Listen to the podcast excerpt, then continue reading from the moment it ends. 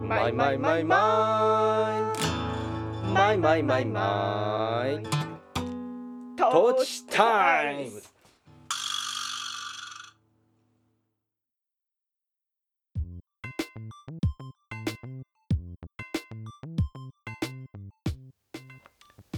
お聞きの皆さんこんにちは山梨県上野原市在住の音楽家小田康生と野菜農家小田智美の2人が身近な話題を皮切りに半ば夫婦喧嘩混じりで語り合うポッドキャストそれがト「トーーチチタタイイムムズ」ズです、今日声ちっちゃいなえーどうぞよろしくお願いしますちょっとズビズビしますね2人揃って私ねヨガしてきたらすげえ調子いいっつったあよねあそうかうんちょっとこれ花粉遠いがかねなこれそう遠いんだよちょっと張り目でいきますはいでもやえっぱーと鼻声だねこうやって出してみるとそうそうねうん鼻でもすごい久しぶりにちゃんとスースースースー通ってるあそんなに詰まってたってことはないけどなんかどっちかが詰まってるとかなんかほらあー少しさほら鼻水溜まってんなーっていう重さがあるじゃんあるね通っててもあの感じが全然なくなったそっかヨガ様様ですうんよし。ちょっと、ちょっと混ぜない方がいいのか。えっ、と今現状を説明しますとはい、どうぞ。えっ、とロ引き作業をしていますね、いや僕はしてないですけちょどっと道具がね足りてなかったな。ちょっとさ。あはいえっ、と説明をロ引きとはえっ、とですねろうあのろうそくのろうを削って溶かしてでそれをあの紙とか布にこう染み込まして、えーという加工ですね、えーワックス加工ですねそれをあのやっているのを僕は見つめているだけなんだけど何もやんねえの。えーこれはですねなぜこんなことをやってるかというと、えートーチファームという、えー野菜の販売が野菜のなんだ野菜を作り売ることがメインのはずのトーチファームは、えー野菜を買ってくれた人に向けて、えージンも作っておりでそのジンえー怖いっていうジンの、えー春号だけが毎年、えー表紙裏表紙もかえっとそのロー引きでちょっとこうか普通のクラフト紙に、えー、ロー引きしてなんて言えばいいんだろうテカテカさせる加工で毎年やるのが恒例行事みたいになっていると。ということで鼻をズビズビしながら、えーよいしょ作業をしながら喋る日となっております。はーい。毎年この時期だよね。そうだね。なんだかんだ、三月になっちゃってたりするね。うん、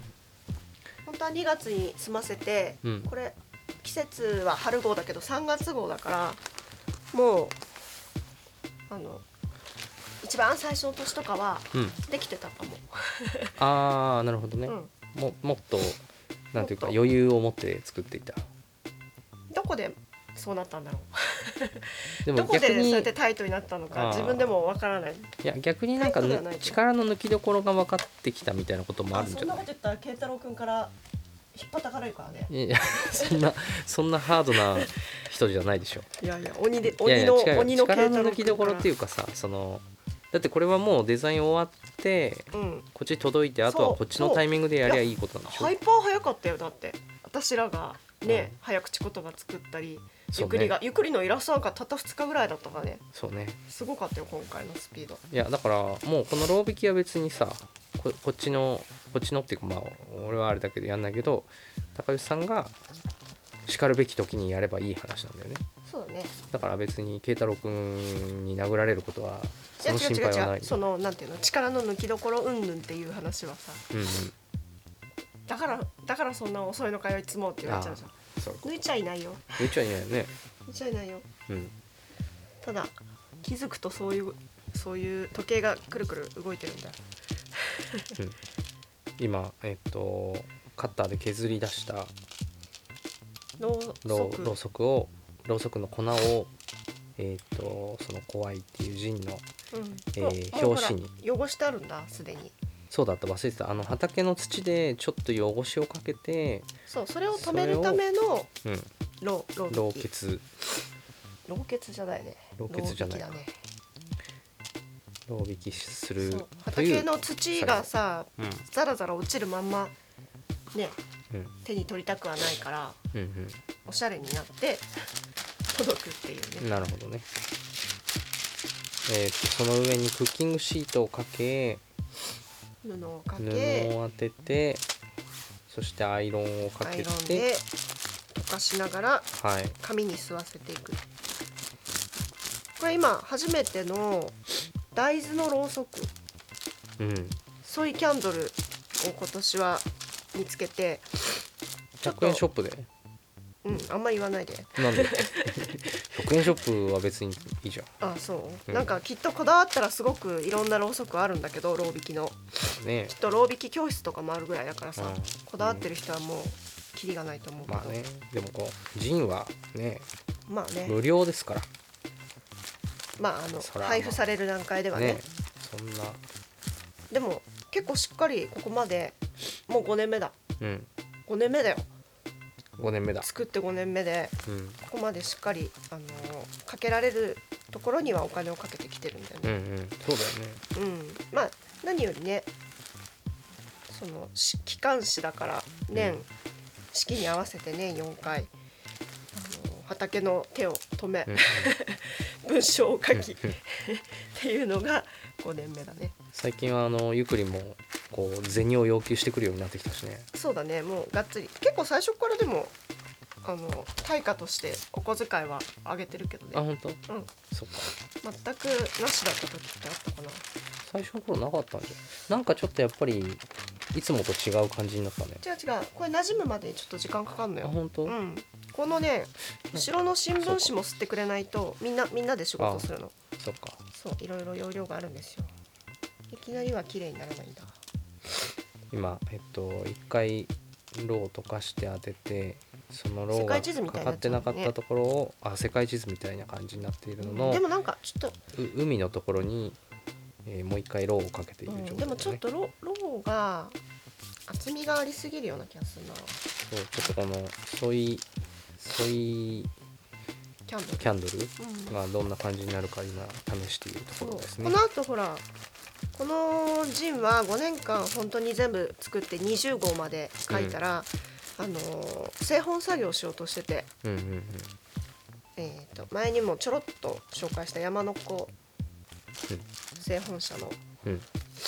あきんちゃん女性とうんあの共同で製本して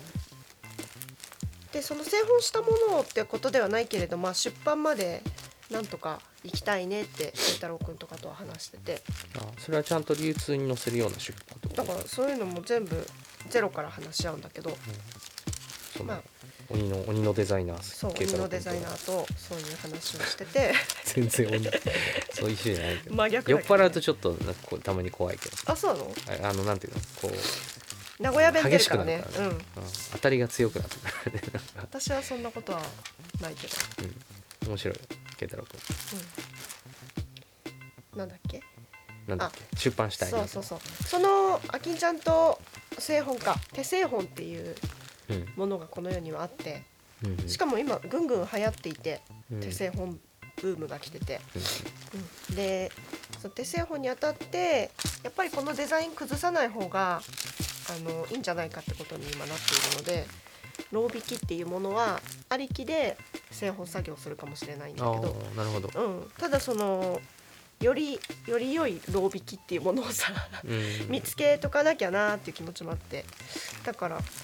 今その元々のパラフィンで普通のローでやってた時の不満というかさもっとここがこうなったらいいなみたいなのってそんない話誰が面白いか分かんないけど融点がうんローの融点が一度溶けたものは一回も溶かしていないものよりも下がるんだって、あわかある要するにちょっと質が変わるってことうん、変わっちゃううから溶けやすくなっちゃって融点が下がるから一回ねあの4月にこれを発送したことがあって何年か前に、うんうんそしたら手元に届いた方からベッタベタのが届いたっていう お知らせが来て、はいはいはいでそれなんでだろうなって乾いたもので送って届いたらベッタベタっていうのがうんあああの発送した日が4月にはないぐらいのうん尋常じゃない暑さだったなっていうのだけがなるほどねちょっと手がかりになって調べたらうんローの融点がうんあの一度溶かしたものは下がるんだっていうのが分かってうんおそらくそれじゃないかなってなったんだよね。なるほどねそうパラフィンはやっぱりそうだね溶けやすいそっかそして溶けた後のものはさらに溶けやすい、うんじゃあそこが何かしらで改善されるといいなっていうのがちそょっうとねだから念頭に融ある点がそんなに変わらないものが本当はいいんだよね、うんこのアイロンほど熱くなることないじゃん世の中がまあそうだねあ車の中とかはそうねねやっぱダメなんだけど来ないとかねうんうんまあでも野菜にダメージがあるような状態では送らないからそうだねねだからあそれは前これ提ねとしてあのこれだけは春号だけは郵あそ送うでか送ってたのよこれだけは普通に送るのかほら以前今年はちょっと違うけど以前まで登録制だったから全員の住所が本当に伺ってるものと合ってるかどうか照合するためにうん春号はあえて郵送で先に野菜よりも先に送って確認してなるほどなるほどそうそうあ住所間違ってたうんなとか、そういうのが分かるためにもねそうしてたけどだからこれ単独で届いてうんベッタベタで届きましたって 教えてもらって嫌がらせかと思っただよね怖いっていうタイトルでさベッタベタでさ怖い出したらなんか手手もぬちゃってしたと思う、 ええってなるねうん、最悪でしょねクレームだねクレーム言っていいとこだよね、そうだねうん、二度と頼むかまあそんなことがあったからうんそうそうだからローの特性とかもなるほどそう手手製法すするのにまたこういうことがしたいんだったらうん掴みたい掴みたいなと思って掴んでおきたいななるほどって、ね、うまさかなのこんなことを5大年豆油間やってるとは思わなかっそうねどうなんだろうね大豆油その融点に関してはねたねだからちょっと何枚かこう実験でうん今できたからこれ乾いたものをうんちょっとこう気候条件が違うタイミングでうん見てみるしかないねまあ幸いさ3月って暖かい日も寒い日もあるからうんなんかわざと日向に出しといてみたりとかすればあーでもっ違ていがいうことは分かるかねその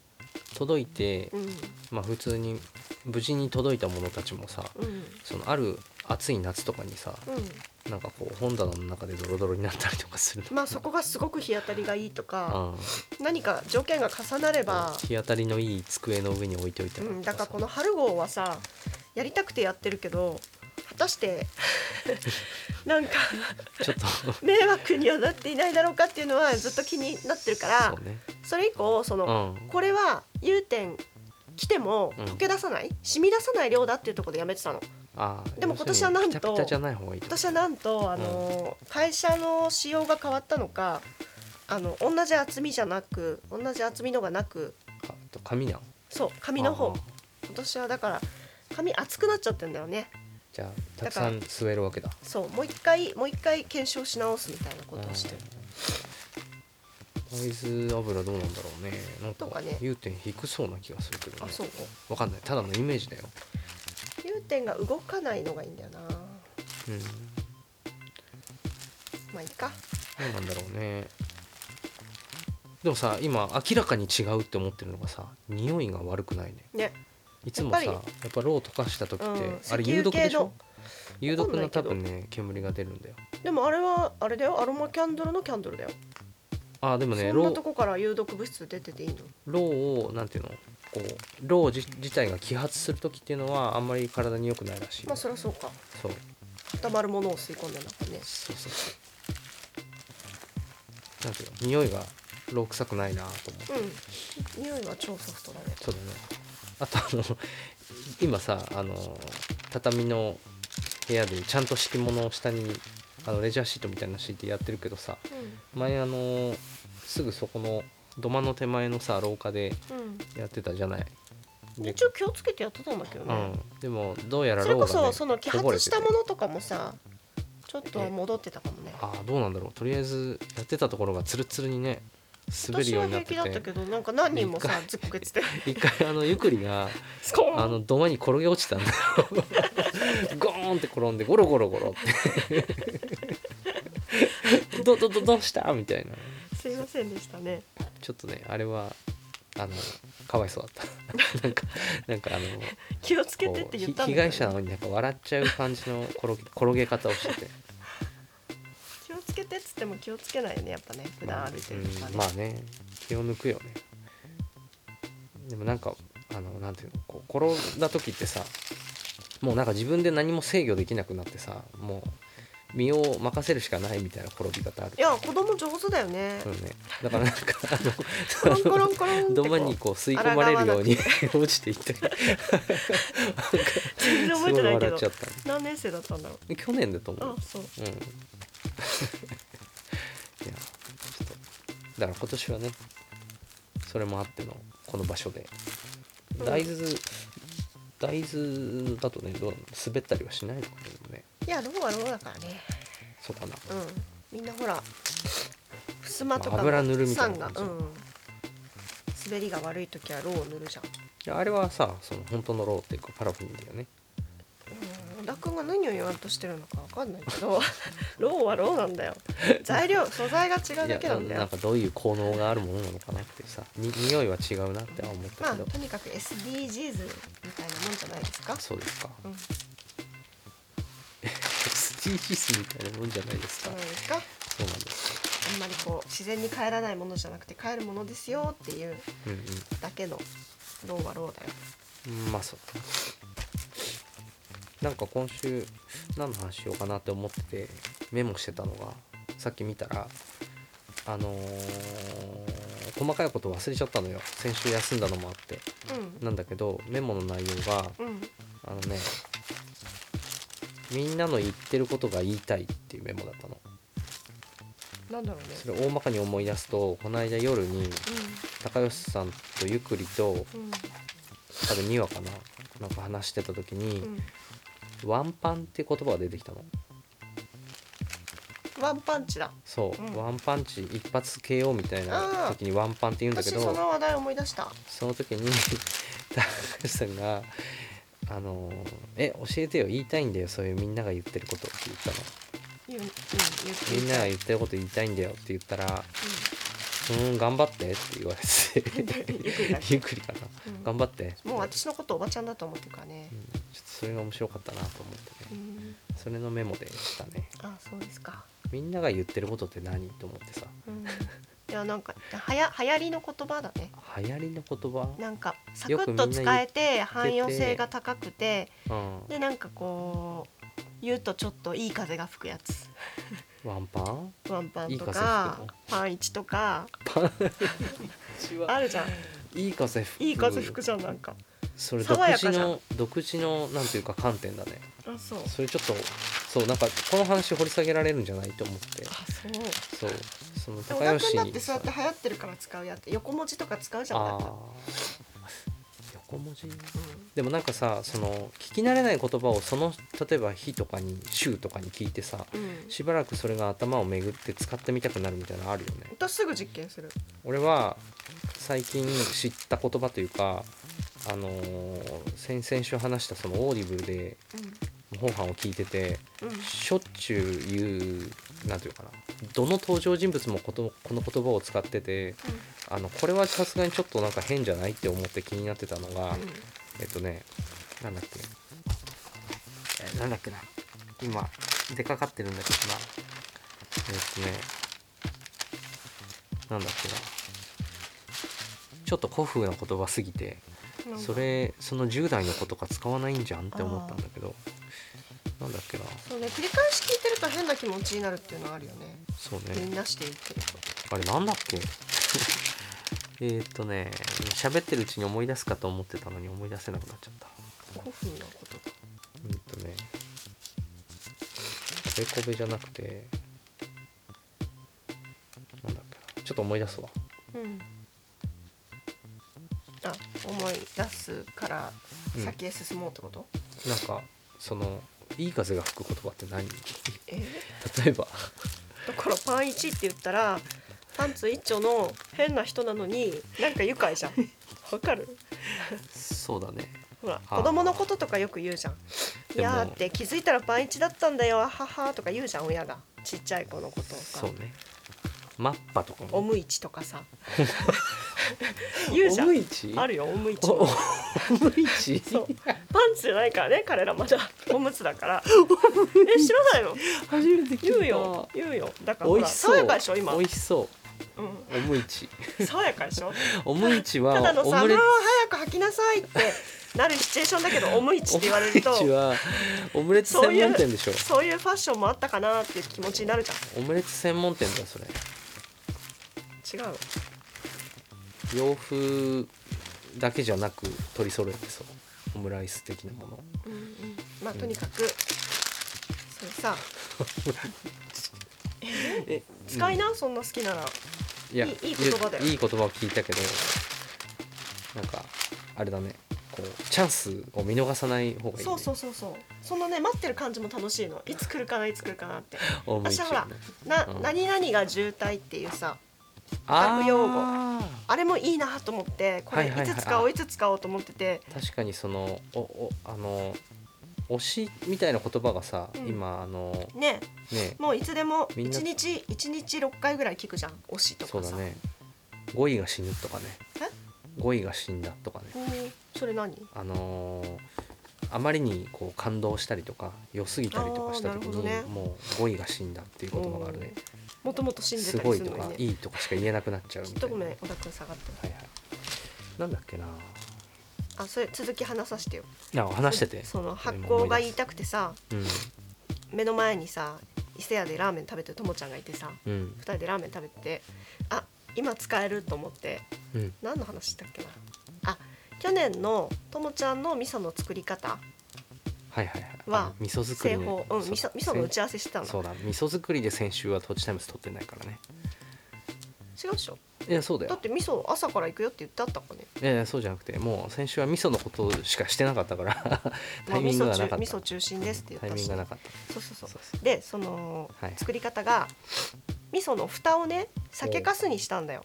んんそういう作り方の蓋を塩にしたりとかうんなんかいろいろあるらしい本当はえっとあれだよねい石を乗っける前に何布を敷くのラップでもいいんだけどあ私ずっとラップしか試してこなかったけあそどうかともちゃんラはッ今年は私は酒粕で蓋するって言ってうん、要するにその酒発粕酵をなんていうの雑菌が入らないようにするためわかりませ んあ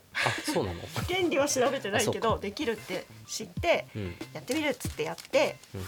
でその出来上がったやつがマジで美味しかったって、うんその蓋も食べれる酒粕も味噌とこう混ざり合っていい具合に発酵が進んでて去年もらったねそれをね、うんそうだから酒粕一番上はとろとろ酒粕うん味噌との合わさってるところは酒粕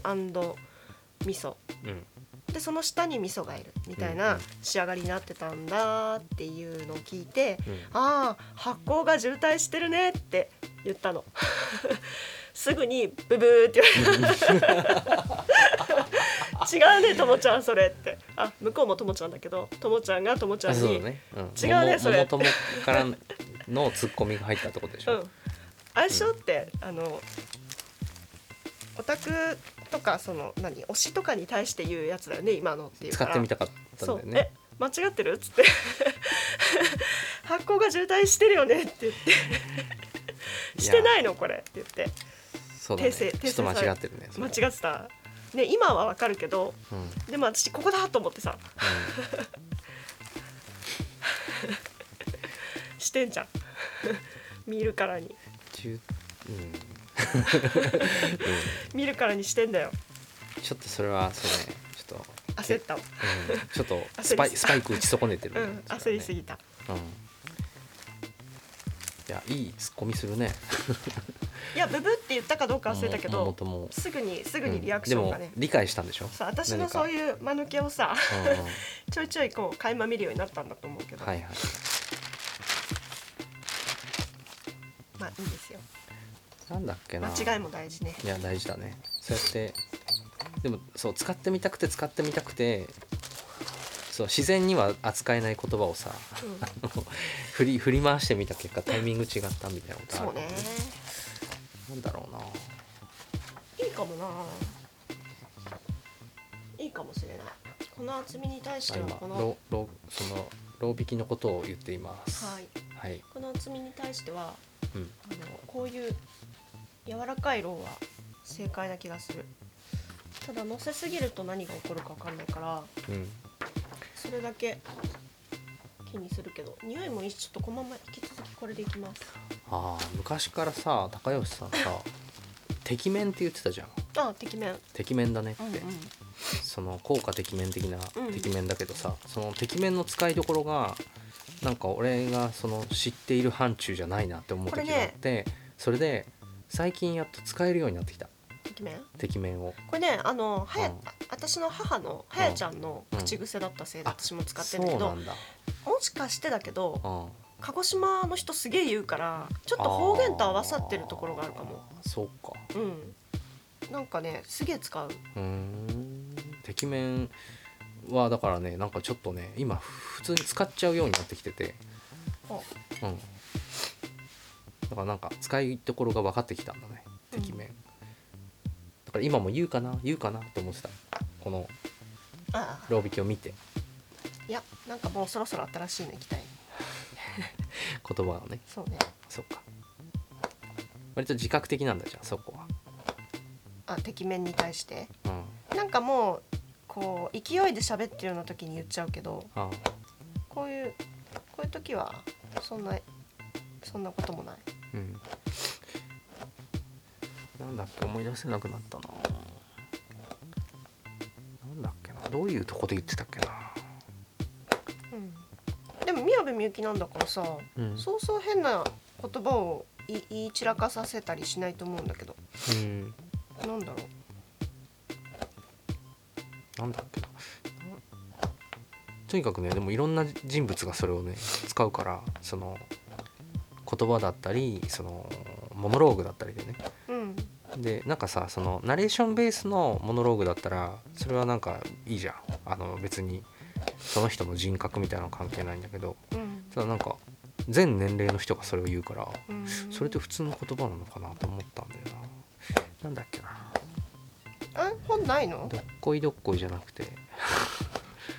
なんだっけな混ぜこぜじゃなくてどっこいどっこいあんま言わないねもうねでも逆に俺は言うかもえ言ってる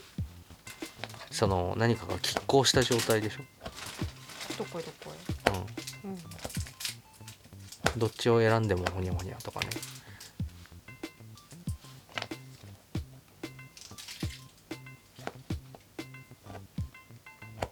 いいよおも思い出しても思い出さなくてもうん、めっちゃ考え事しちゃってるままその今一生懸命ローを削ってるのを見ているうんこういうのずっと見てないでしょ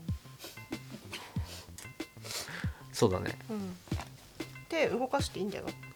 あやれとやってみたい じゃあやるかこれでも2人分ないからねセッティングがねそうだねうん職人職人の世界なのでうん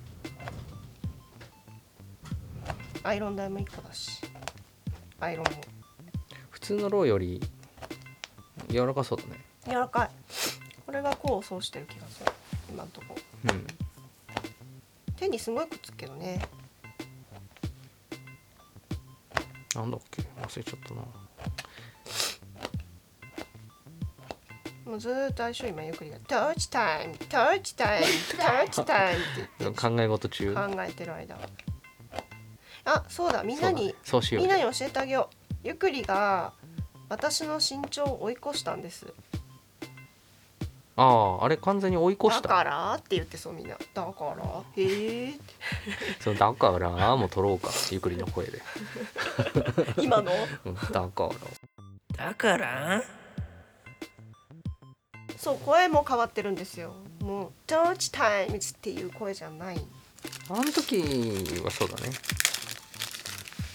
そうだねそうゆっくりもういろいろ違うんですよ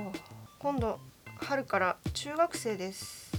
ねそうだよこの声を書き出した時は2年生とかだったからねまだ鶴島いてえうん早いものですよいしょでかいよなでかいねねえままあみんなさ割とさお母さんたちはさ身長追い抜かれちゃった的な投稿をするけどさうんうんずーっと「へえ」って思ってたのうんちっちゃくなるわけないじゃんって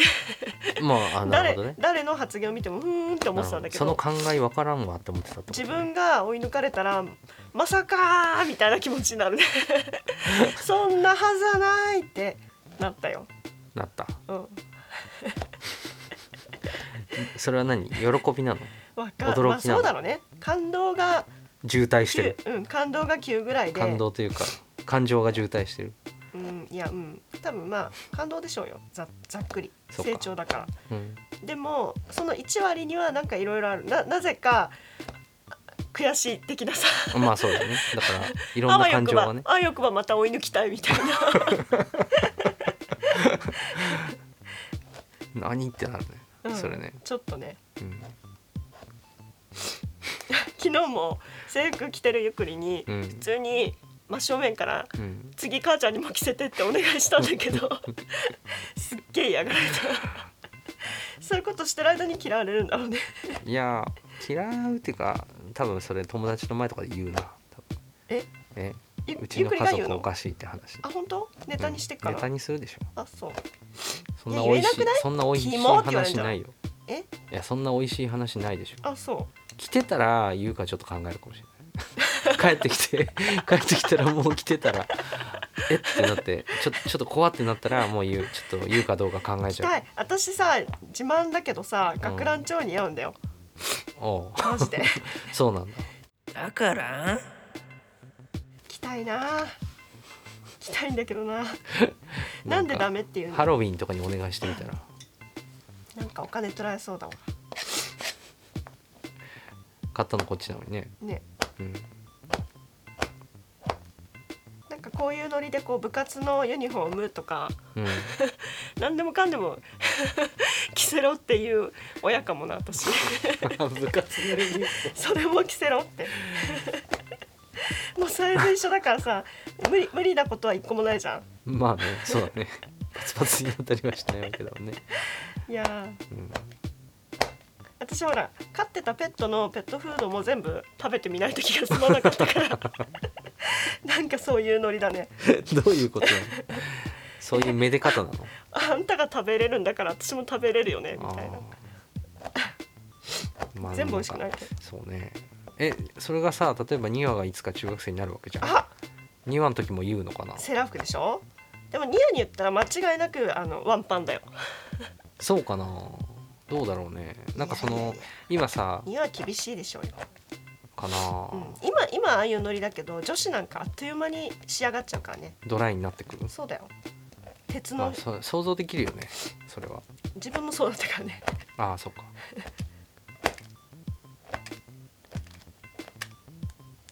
今そう話しつつ考えてるけどダメだ思い出せないわちょっと、うんあの後でチェックしよう、うんだけど実はそのなんかさこの間話してて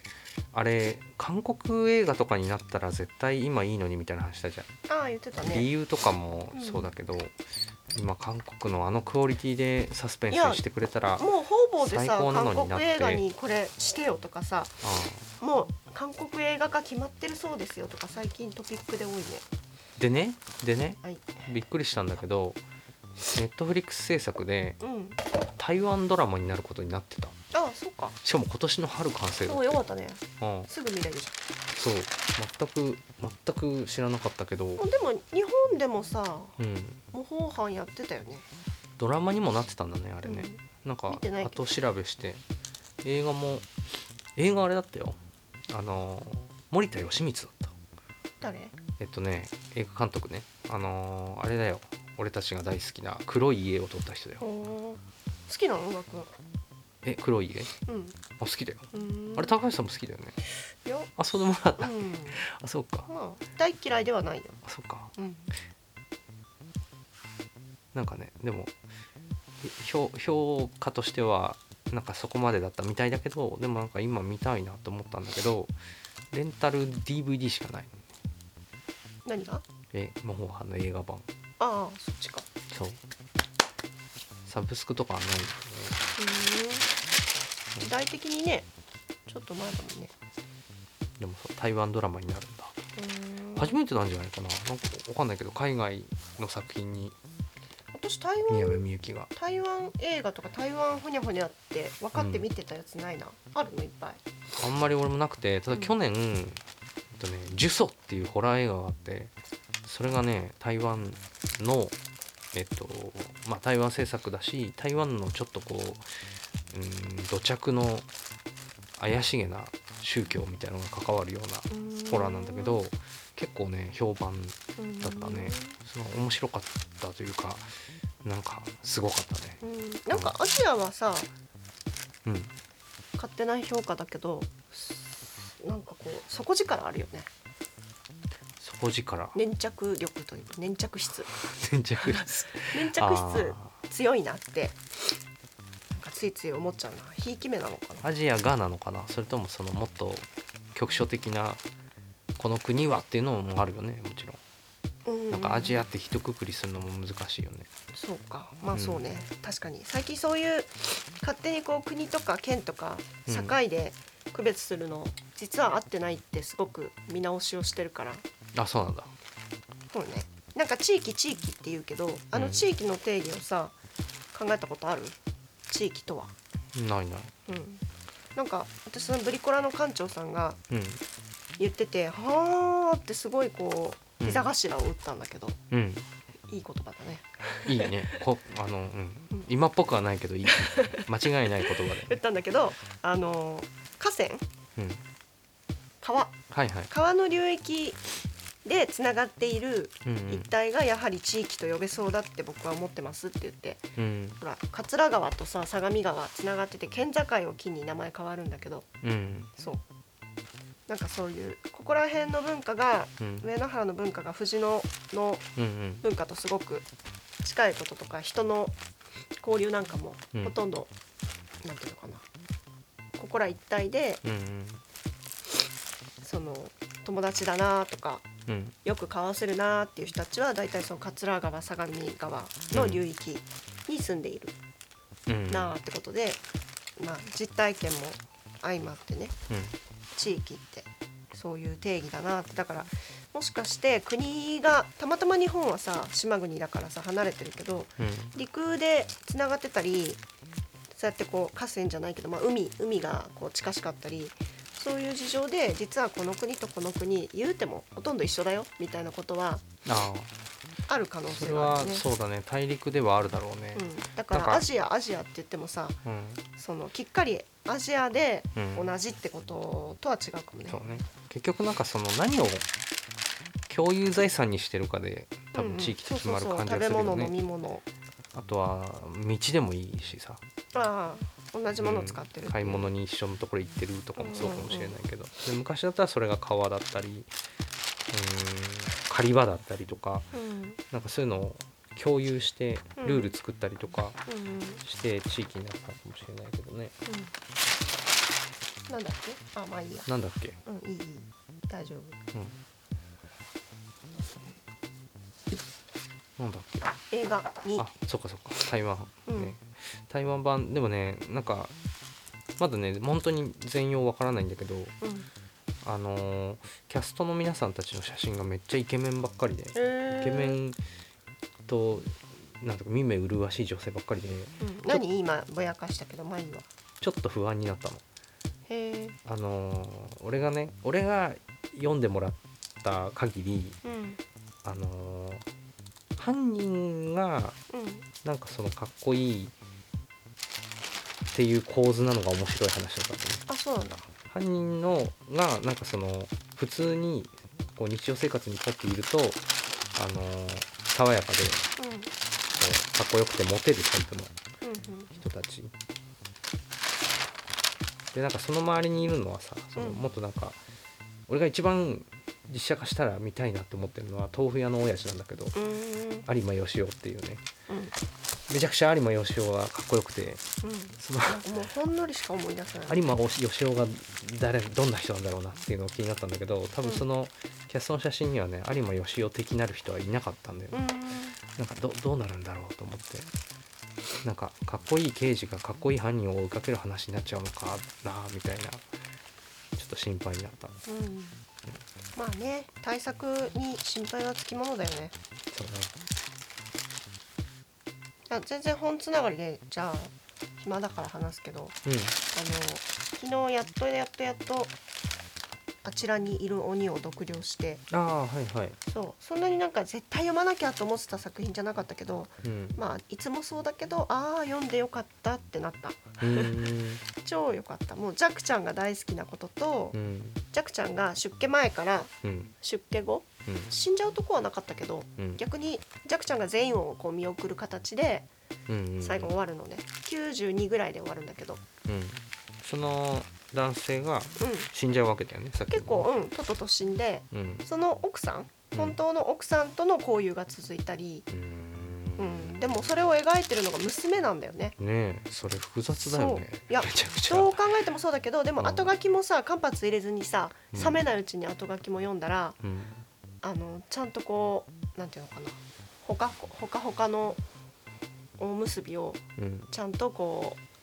うわっぱのお弁当箱に詰めることができた。 わかったかな？もう一個うんちょっともうちょっと説明してもらっていいですかポータブルなどこにでも持っていけるうん整頓された状態になった。その小田くんがわちゃわちゃしてたじゃん今。それってすごいことだよねっあそうだねて。やべえなって私もうどこ、はいはどこを読んでてまあもこれが本当のことが半分以上だって分かっちゃうから。んそうねで実際それでもドキュメンタリーとして書いてるわけではなくてではないんだけどなでよねもその娘さんはちゃんとお父さん亡くなった後とかに、うんジャクちゃんのところを訪ねてうん取材してうん書いてるから、ほぼほぼ、まあ、ジャクちゃん目線だったりはするけれどうんうんほぼほぼ実はって思っていいんだと思うんだけうんど、いうんやだから生きた人間って本当に面白いってそのねフィクションだけどフィクション読みながら、あーもう生きた人間はマジ面白いって思えたね。うんもちろん不倫を軸にこう話は動いていくんだけど、うんうん、なんかやっぱ違うよね やっぱり違うんだよ人間が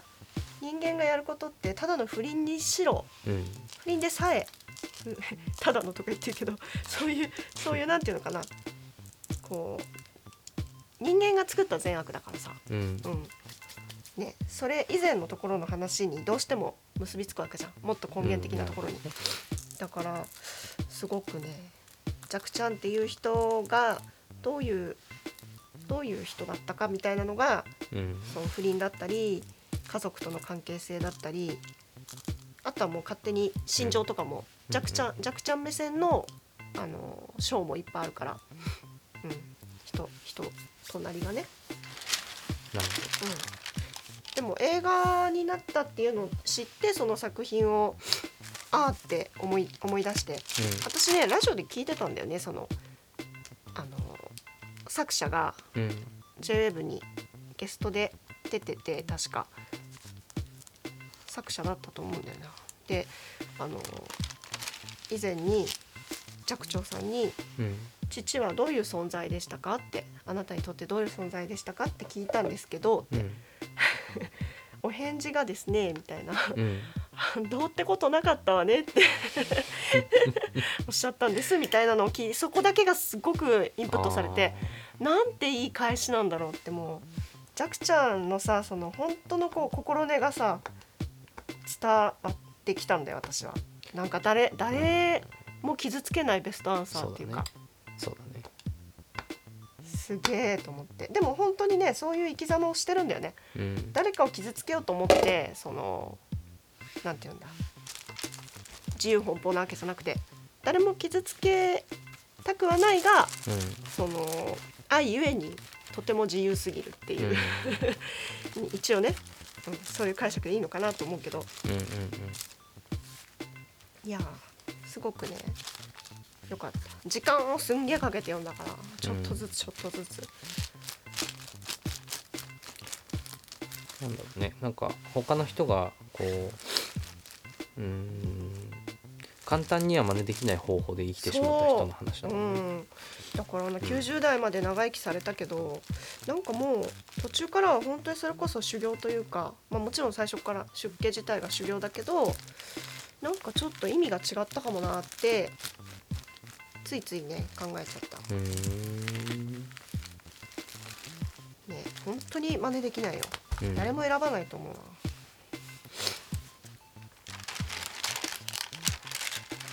まあそうね模倣犯は日本のその映画の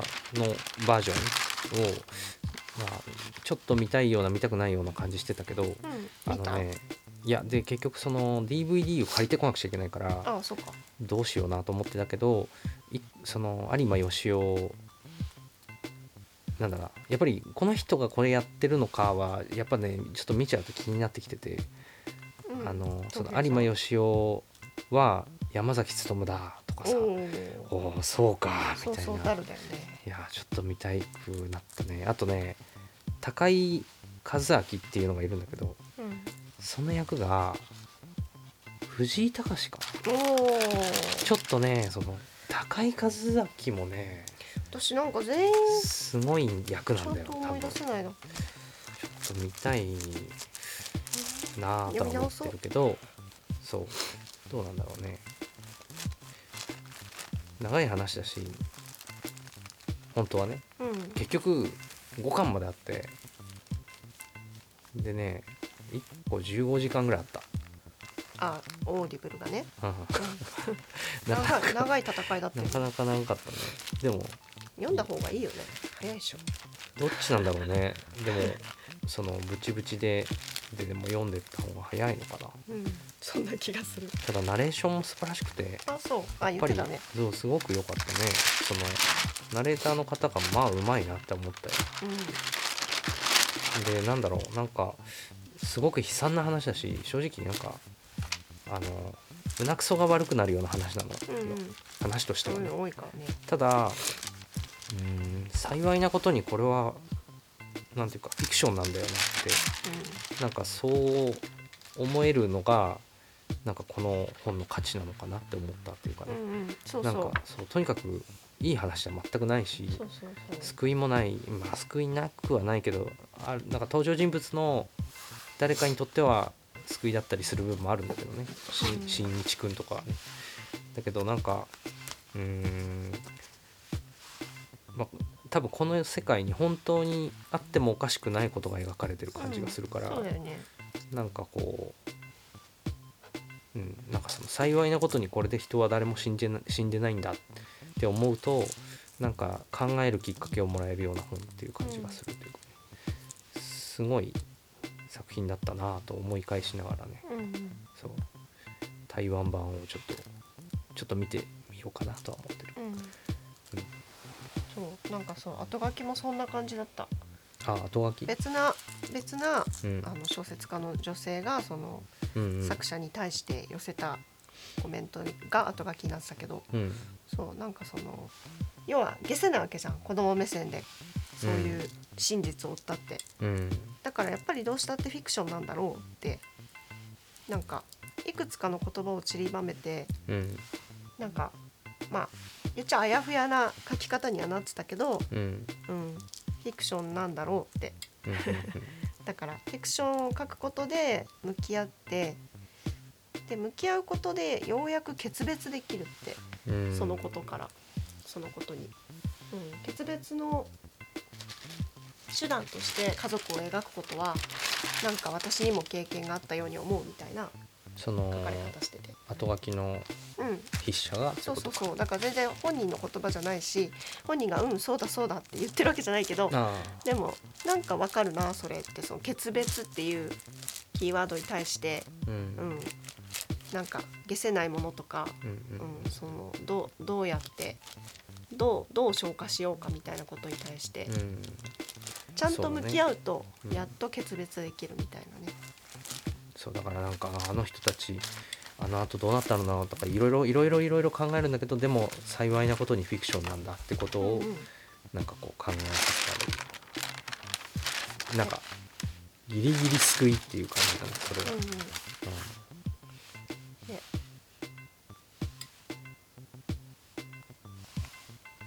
何を話したことなんだっけ